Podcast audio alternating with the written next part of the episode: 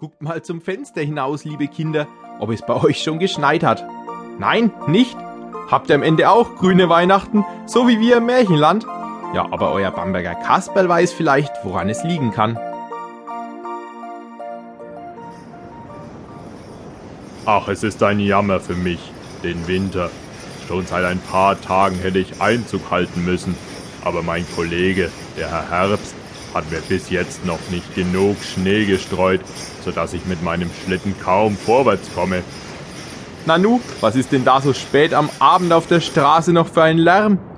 Entschuldige bitte, Kasperl, ich wollte dich nicht aus dem warmen Haus locken, aber ich komme nicht schnell genug vorwärts, weil meine Schlittenkufen auf der trockenen Straße dauernd bremsen. Herr Winter, dann hättest du dir halt Räder an deinen Schlitten montieren müssen. Ja, Kasperl, das wäre das Vernünftigste gewesen. Denn wie soll ich sonst die Boten des Winters, wie den Schneemann, den Frost, die Schneeflocken und das Glatteis ins Land bringen? Warte, ich helf dir, Herr Winter. Ich danke dir, Kasperl, dass du mir beim Ziehen helfen willst. Wenn es für die Jahreszeit nicht so warm wäre und schon etwas Schnee liegen würde, käme ich ja alleine zurecht. Ja, so haben wir wieder einmal grüne Weihnachten. Ja, und wahrscheinlich nur, weil mein Vorgänger, der Herr Herbst, wohl verschlafen hat und gar nicht gemerkt hat, dass er für heuer schon längst Urlaub hat. Ja, da hast du wohl recht, denn wir Kinder warten schon lange darauf, dass es endlich schneit und wir endlich Schlitten fahren können. Weiße Weihnachten sind auch viel schöner als grüne Weihnachten. Bisher war ich leider dafür noch nicht zuständig, aber der Herr Herbst hat wohl seinen Kalender nicht weitergeblättert. Weißt du was, Herr Winter? Ich komme mit und suche den Herrn Herbst. Und dann werden wir ihn aufwecken. Aber mach schnell, Kasperl.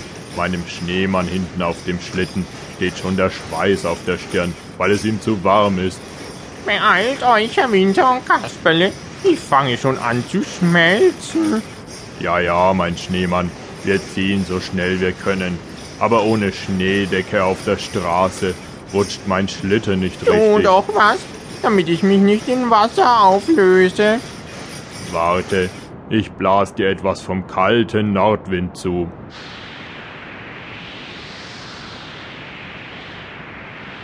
Nun aber schnell vorwärts, Herr Winter, sonst taut er wieder auf.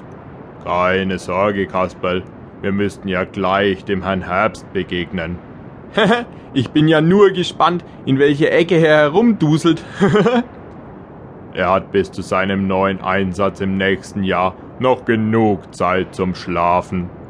Ja, er hat sich bereits vor dem Ende seiner Schicht hingelegt und schläft seit ein paar Tagen ganz tief. Ja, sowas, Mutter Erde. Wie kommt er denn dazu? Ist er krank? Ich weiß es auch nicht, aber fragt ihn doch am besten selbst. Er liegt dort im Wald, am Stadtrand und schläft. Weckt ihn doch einfach auf. Das werden wir gleich tun und ihn dann in Urlaub schicken. Komm, Kasperle, weiter zum Wald.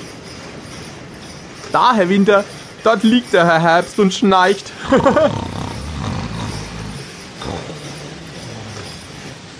Hallo, Herr Herbst, aufwachen! Du verpasst sonst einen Winterschlaf. was? Was ist denn los? Wer weckt mich denn da auf? Ich, der Winter und das Bamberger Kasperle. Du hast deinen Urlaubsbeginn verschlafen. Ich habe schon seit ein paar Tagen Dienst, weil schon Winteranfang war. Was?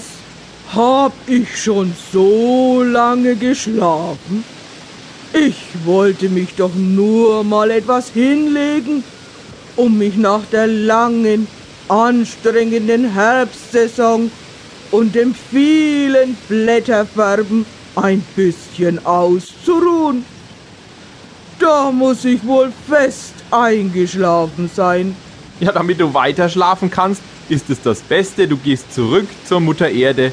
Dort kannst du bis zu deiner nächsten Schicht fast ein Dreivierteljahr schlafen.